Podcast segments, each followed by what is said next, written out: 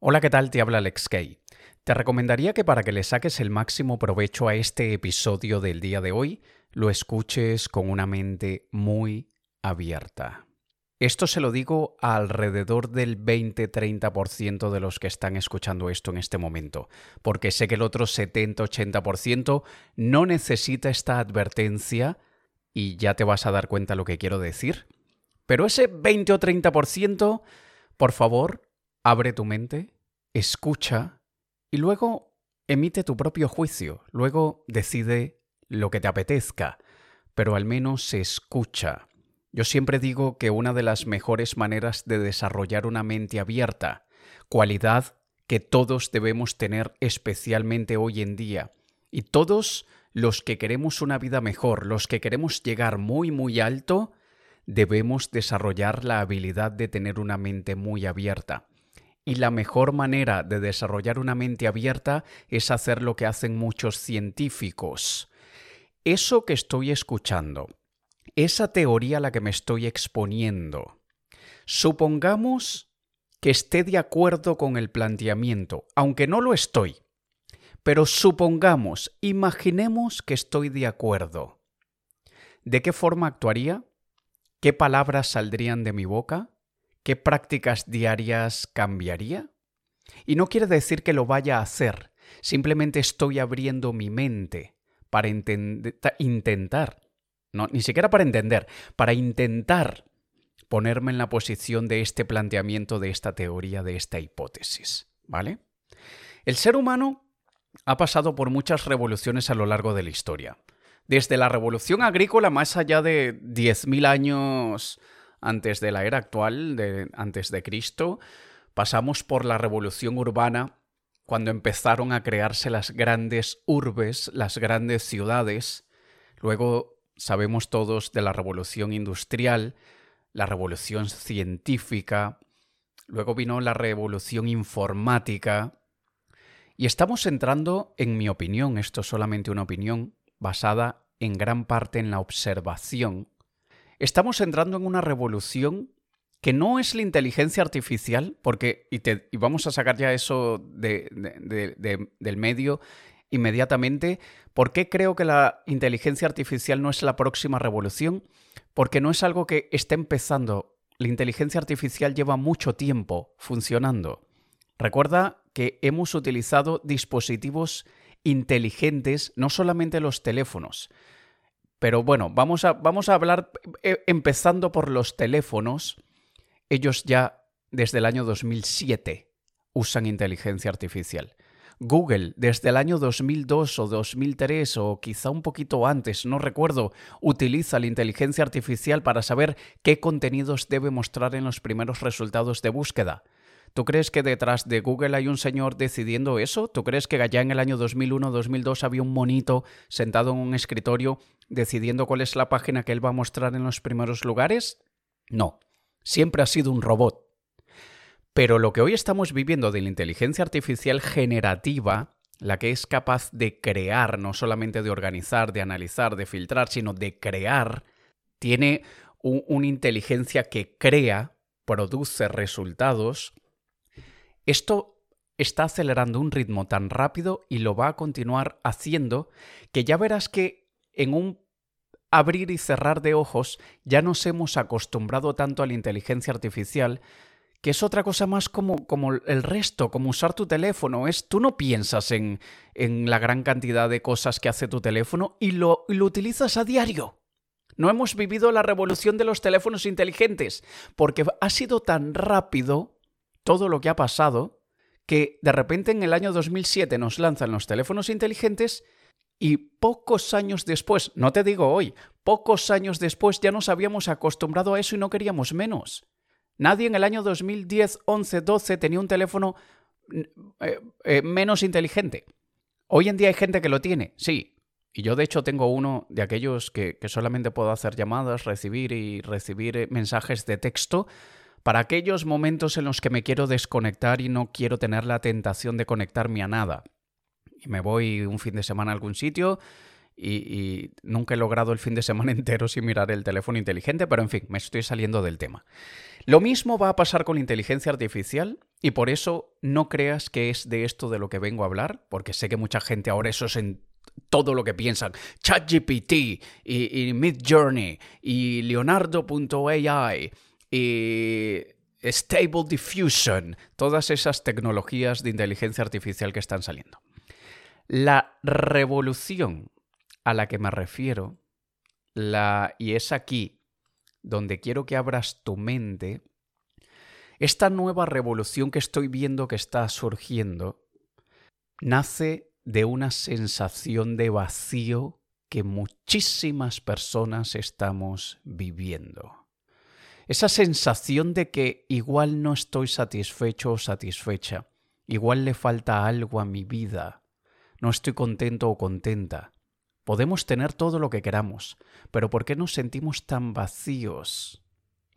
Y es aquí donde veo que están haciendo, y si me permites autocorregirme, no es que estén haciendo ahora, esto lleva décadas pero el crecimiento exponencial ha venido presentándose y manifestándose en los últimos dos años o tres probablemente, es la revolución espiritual. Y antes de que pares el episodio y digas, ay no, por favor, no me jodas, ¿me vas a hablar de eso?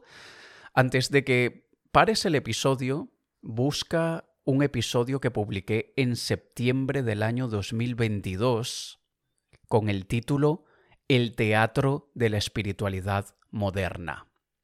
Busque ese episodio que se llama El Teatro de la Espiritualidad Moderna, publicado el 6 de septiembre del 2022, aquí en este mismo podcast. Si eres de aquellos que en este momento estás diciendo, ay no, por favor, por favor, no, no voy a escuchar esto. Si eres uno de esos, ve y busca ese episodio y luego vuelve a este. Créeme que, que, que valdrá la pena lo que te estoy diciendo. Ahora veamos. Yo no soy religioso a día de hoy. Durante muchos años fui católico, pero dejé el catolicismo por allá por el año 2013 y lo dejé básicamente en una, por un lado, por, por mucha curiosidad en entender qué pasa en el resto de las creencias espirituales. Porque el catolicismo es una de aquellas religiones que practica mucho el dogmatismo. Es cree Cállate, no preguntes, no cuestiones, y si te atreves a preguntar, a cuestionar y investigar, eres un hereje. Y yo soy una persona muy curiosa, y soy una persona eh, que me gusta entender todos los lados y todas las polaridades que podamos experimentar en todo sentido. Y en el año 2013 me interné en un, en un templo budista durante tres semanas para entender el budismo un poquito. No lo entendí ni el 1%, pero fue un 1% que antes ni siquiera tenía. Justo antes de ese viaje, antes de ir a Japón, porque esto del templo budista fue en, en, Ichijoin, en Monte Koya, en Japón. Antes de, de, ir a Japón, ese viaje hizo escala en Dubái, estuve un par de semanas en Dubái, y con uno de mis mejores amigos de Dubái, Ahmed Al-Kiremli, él es de Irak y él es musulmán y le hice muchísimas preguntas sobre la religión, sobre el Islam. Y estábamos conversando hasta las 4 de la mañana sobre el Islam. Y este era yo buscando entender otras filosofías, otros puntos de vista. Esto es yo practicando lo que predico de tener una mente abierta. Y yo he visto en el budismo cosas muy absurdas, y he visto en el islam cosas muy absurdas, y he visto en el catolicismo cosas muy absurdas, y en el hinduismo cosas muy absurdas, pero no por eso quiere decir que las voy a rechazar. Porque no quiere decir que yo voy a cambiar necesariamente y que ahora me han envenenado el cerebro, me han o me lo han lavado, como quieras verlo. No, no tiene nada que ver con eso. Yo me siento muy orgulloso de tener una mente bastante abierta dentro de mis sesgos cognitivos, porque igual soy ser humano, ¿no? Y, soy un humano como cualquier otro y, estoy quebrado de alguna manera como todos los seres humanos, no soy perfecto.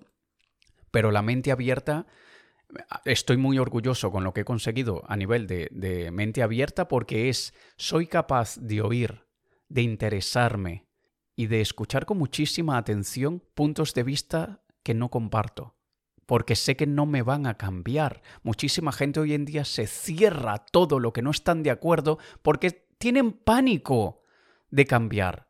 Hay gente que dice, no, yo no quiero escuchar nada de eso, pero por dentro es porque si me convencen, todo aquello que critiqué durante años se va por la borda y ahora qué soy? ¿Un incongruente? ¿Una persona que se dejó lavar el cerebro? ¿Alguien que defendía tanto al equipo A ahora está de acuerdo con el equipo B?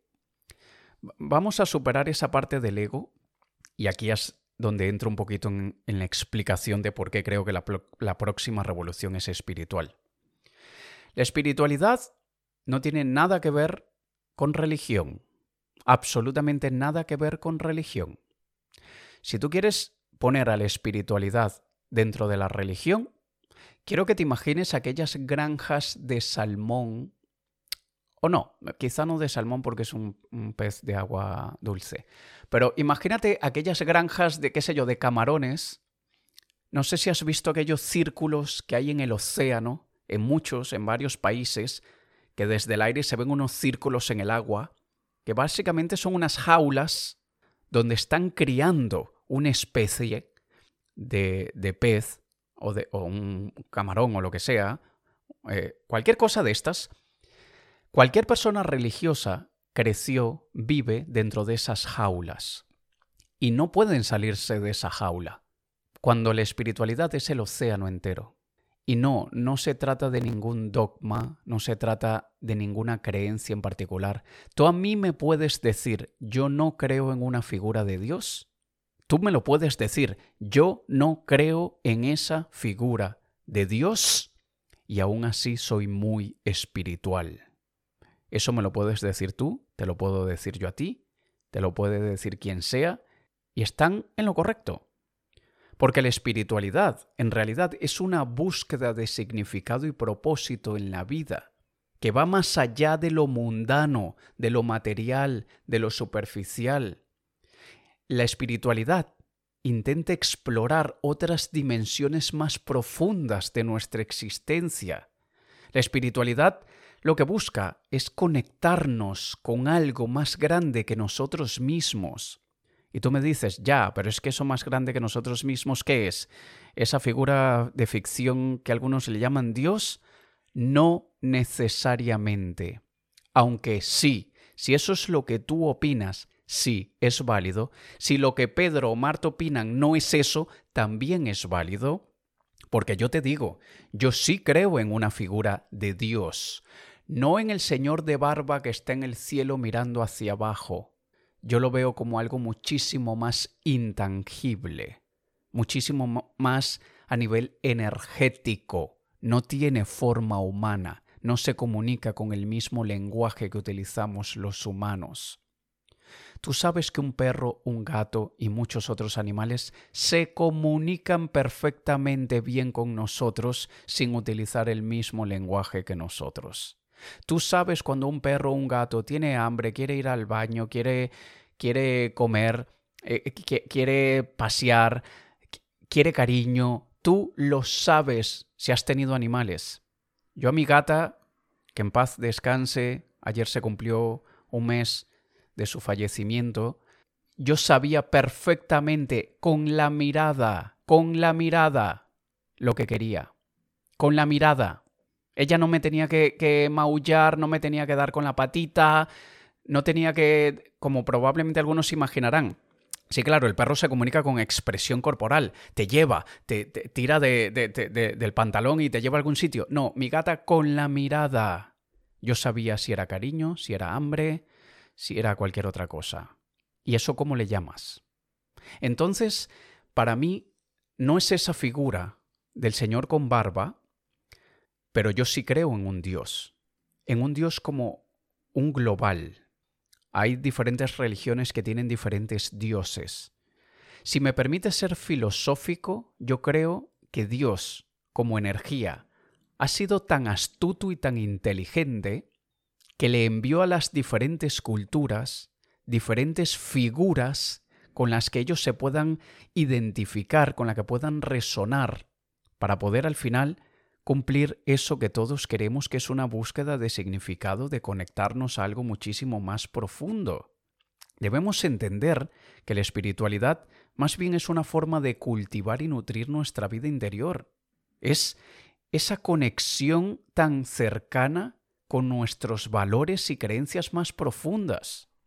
Incluso cuando nosotros pasamos por esos momentos de reflexión personal, cuando experimentamos la gratitud, cuando buscamos armonía y equilibrio en nuestras vidas, estamos practicando la espiritualidad.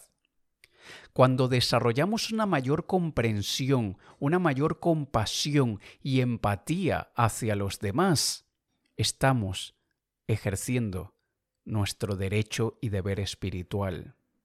Cuando nos sentimos más conectados con lo puro, ¿qué es lo más puro en el universo? La naturaleza. Incluyo dentro de la naturaleza a los animales, y yo sé que hay probablemente un 5 o 10% de las personas que esté escuchando con esto que tiene 0% de conexión con los animales porque nunca le han permitido ni sus padres, ni su familia, ni sus experiencias de vidas anteriores les ha permitido ver al animal como lo más bello y puro que existe en el planeta. Por eso, y sin intención de juzgar a nadie, por eso es que hay gente que aún sigue comiéndose a los animales. Repito, sin intención de juzgar a nadie, pero este es mi podcast y yo quiero expresar mi opinión. Yo me volví vegetariano flexible, y ya digo, y ya te explico por qué flexible, pero me volví vegetariano por respeto al animal, porque la vaca, el cerdo, el pollo, tienen sentimientos, tienen conexión con su familia, y me encanta la carne. Me encanta la carne. Tengo aquí cerca de casa un restaurante de carnes eh, de, de picaña brasileña, tal. Me mata todos los días el olor tan rico que entra por la ventana. Me fascina la carne.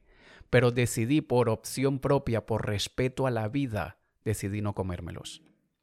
Cuando digo soy flexible es que si tú me invitas a tu casa y lo que hiciste fue carne, yo respeto tu casa, respeto tu invitación y me como la carne. No soy como aquellos que dicen, no, pues yo no como esto, dame, dame solo el postre. Me parece incluso de mala educación. Pero esa es mi opinión, cada quien tiene derecho de hacer lo que quiera, pero yo también tengo derecho a expresar mi opinión. En fin, todo esto es parte de lo que es ejercer la espiritualidad esa exploración personal y consciente de nuestro ser interior. Y utilizando la palabra consciente, habrás escuchado que está muy de moda, entre comillas, hoy en día hablar del despertar de la conciencia. Y quiero que escuches ese episodio de septiembre del 2022 donde hablo del teatro de la espiritualidad moderna para que me entiendas. Pero esa moda del despertar de la conciencia, hay mucha gente que me parece que no lo entiende el despertar de la conciencia, lo que los... No voy a ponerles etiquetas, pero iba a decirte lo que los bohemios dicen. Esto más bien es un proceso de transformación personal en el que tenemos más conciencia, una percepción más profunda y más amplia de lo que, entre comillas, llamamos realidad. Y a medida que yo más leo sobre diferentes vertientes filosóficas, y a medida donde me sumerjo más en vídeos y podcasts de científicos que están intentando entender el concepto de la conciencia humana, más entiendo la película Matrix. Porque ya había escuchado esa, esa, ese símil, esa comparación con la película Matrix, no lo entendía, cada vez entiendo más que la película Matrix es una metáfora a lo que vivimos de el despertar de la conciencia. Todos estamos de alguna manera viviendo una ilusión. Y esa ilusión es entre comillas, porque esa ilusión entre comillas es lo que algunos llaman realidad entre comillas. Sí, Alex, tú me vas a decir que este dolor que tengo en la pierna, que la, hipoteca de la casa, que los problemas que tengo con mi pareja o con mis hijos son una ilusión. Yo te puedo confirmar que son muy reales, muy reales. Y yo no sería nadie para discutirlo. Solamente te pido que tú al menos escuches la idea de es real para ti porque está en tu conciencia y es real para tus las personas con las que tienes esos conflictos, también es real para ellos y es tan real como la realidad virtual. Si tú nunca has experimentado los cascos de realidad virtual, hazlo. Yo juego ping-pong, tenis de mesa, tres veces por semana en realidad virtual. Y me he aumentado mi score, mi puntuación, a más de 2100 ELO, que es el, sistema de puntuación que se utiliza. O sea, aumenté 600 puntos en un año y tal que llevo haciéndolo. Y jugando en la vida diaria, soy como Neo en la película Matrix cuando dijo, ahora sé kung fu. Me entrené en realidad virtual y ahora jugando en la realidad soy muy bueno, habiéndome entrenado en un videojuego, entre comillas, con algo que no existía. Este concepto de la conciencia, la realidad y la ilusión es tan profundo que no voy a entrar por allí porque no entiendo ni el 0.5%, pero solamente quería decirlo para dar a entender que por más real que sintamos la realidad, no es objetivamente real. Tiene mucho de ilusión. Y cuando yo hablo de esto de las energías y el concepto más etéreo, menos eh, con menor forma, el típico ejemplo que se da es las ondas del wifi, las ondas del wifi. Estamos rodeados de ondas de wifi, ondas de radio, etcétera, etcétera, y no las vemos jamás podrás ver con tus ojos y tendrás que tener unos aparatos muy específicos para poder ver las ondas de radio que te están rodeando en este momento, las ondas electromagnéticas que tienes alrededor de ti. Y están ejerciendo un papel, de hecho por eso me estás escuchando ahora. Así que algo que también debemos entender, que hay muchas pseudociencias hoy que solo es cuestión de tiempo para que se confirmen. Yo quiero recordarte que la teoría de la evolución de Charles Darwin, cuando se publicó por allá 1859 creo, eso fue una teoría que fue objeto de una grandísima controversia, se consideró pseudocientífica y con el tiempo se, acumularon las pruebas suficientes para demostrar que la teoría de, la evolución de Darwin tenía sentido. La teoría heliocéntrica de Nicolás Copérnico, del siglo XVI, de que la Tierra gira alrededor del Sol. Eso fue considerado en el siglo XVI pseudocientífico, incluso herético. No era, es imposible que nosotros estemos girando alrededor del Sol. Piensa que, en aquella época eso era una locura pensar en eso. Incluso más cercano, no nos vayamos tan lejos al siglo XVI, más cercano, la teoría de la relatividad de Einstein, cuando se publicó en 1915. Muchísimas personas de la comunidad científica dijeron al pobre Einstein, ahora sí que se le fue la cabeza. El, el escepticismo fue enorme. Lo tacharon como pseudocientífico. Einstein manchó su reputación con la teoría de la relatividad y con el tiempo se ha demostrado que es válida la teoría. Y ni te cuento, ni te cuento las teorías de la mecánica cuántica, y es aquí donde los científicos empiezan a interesarse más por todo aquello que no podemos tocar, por todo aquello que no podemos probar, por todo aquello que no podemos poner bajo el microscopio y decir, sí, confirmado. Porque cuando empiezan a estudiar un montón de historias por allá por 1920, se considera pseudocientífico, aunque se han demostrado pruebas suficientes de que hay mucho que nos gobierna que es a nivel atómico, tan pequeñito como un átomo, y hay tantas cosas a nivel atómico que no se pueden reproducir y por lo tanto no se pueden probar es allí donde el ser humano, luego de la revolución científica, nos malacostumbramos a que nos tienen que probar que algo es blanco o que algo es negro. Y te voy a decir una frase que yo con mi pensamiento tan científico, tan lógico y tan analítico, a mí me desarmó.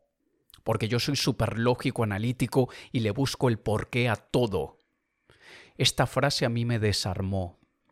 La carencia de pruebas no es una prueba que descarta la teoría, y eso no es la frase que me cambió, esa es la antesala, porque la existencia de evidencias y evidencias que se acumulan son tan o más importantes que las pruebas. Esa fue la frase que me desarmó. Hay muchas cosas que no podemos probar, pero hay evidencias. Muchísima gente en la comunidad científica dice, no, no podemos probar que existe un tal poder telepático o que estamos conectados los seres humanos por una energía que no podemos tocar. Y no, no podemos probar que aquella persona a la que no ves hace 20 años, que perdiste el contacto, absoluto hace 20 años, y de repente durante unas semanas has pensado en esa persona tres o cuatro veces, y de repente te la cruzas por la calle. ¿Cómo explicas eso a nivel científico? No puedes, porque esto entra dentro de la teoría de la física cuántica y de la mecánica cuántica. Es a nivel atómico y no se puede reproducir casi nada a nivel atómico. Pero como no lo pueden probar, descartamos que eso haya sido esa conexión, esas energías que están allí no vemos. Perdóname, pero eso me ha pasado a mí tres o cuatro o cinco veces. Yo entiendo que una sea casualidad, ¿Tres, cuatro, cinco son casualidad? Perdóname, pero eso es una evidencia. No te lo puedo probar, pero tengo las evidencias. Y toda esta revolución de la que estoy hablando, yo no busco transformar la creencia de nadie, porque a mí no me gusta que me intenten transformar mis creencias, pero tengo la mente suficientemente abierta como para escuchar lo que me están proponiendo hacer unos estudios, cosa que a la gente le da una pereza terrible, ir al fondo de las cosas. A mí sí me gusta ir a, lo más hondo y tratar de entender por qué esa persona me dijo eso y qué quería decir con eso. ¿Por qué ella cree eso? ¿Dónde están sus evidencias? Yo quiero comprenderlo, no quiero, no quiero debatir, no quiero contradecirla, quiero comprender su, su estado de pensamiento.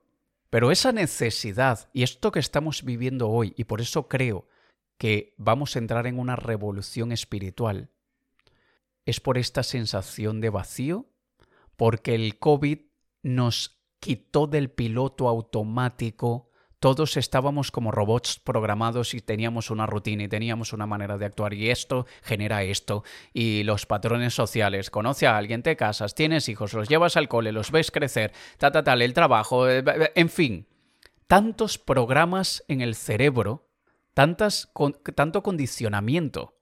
Nos entrenaron para no pensar, sino para seguir al rebaño. Y de repente el COVID apaga ese piloto automático y ahora somos quienes somos. Y ahora empezamos a despertar del sueño y decimos, ostras, yo no había visto nada de esto porque estaba tan distraído ejecutando el piloto automático que no tenía ni puñetera idea que todo esto existía. Y para cerrar, si eres de aquellas personas que te ha costado escuchar esto, yo no trato de cambiar ninguna de tus creencias. Yo no estoy intentando imponerte nada. Pero qué interesante sería que te hicieras el planteamiento, ¿quién sería yo si estuviese de acuerdo con lo que Alex está diciendo? Y a los que sí os ha gustado muchísimo lo que he dicho, haceros la pregunta también, porque esto se aplica para los dos lados. ¿Quién sería yo si no creyera ni una sola palabra de lo que Alex está diciendo. Eso es tener la mente abierta. Evaluar todas las posibilidades, no la que más me gusta, no la que mejor me hace sentir, sino todas. Y probablemente esté equivocado, pero me parece que veremos en los próximos 10 años un resurgimiento de una filosofía mucho más profunda, mucho más conectada a quienes realmente somos como especie, también me parece que las religiones van a ir decayendo más y más y más como ya lo estamos viendo que está sucediendo.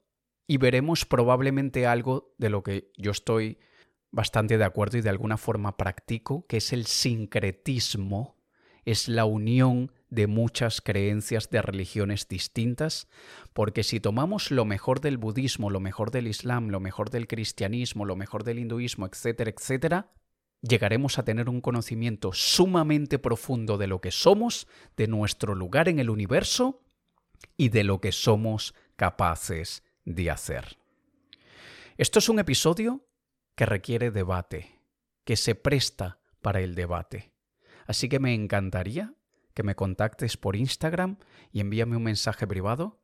No muy largo, porfa, que a veces son muchos, pero dime qué opinas. Quiero saber tu opinión, ¿vale? Nos escuchamos en un próximo episodio. Te ha hablado Alex Kay. Un saludo.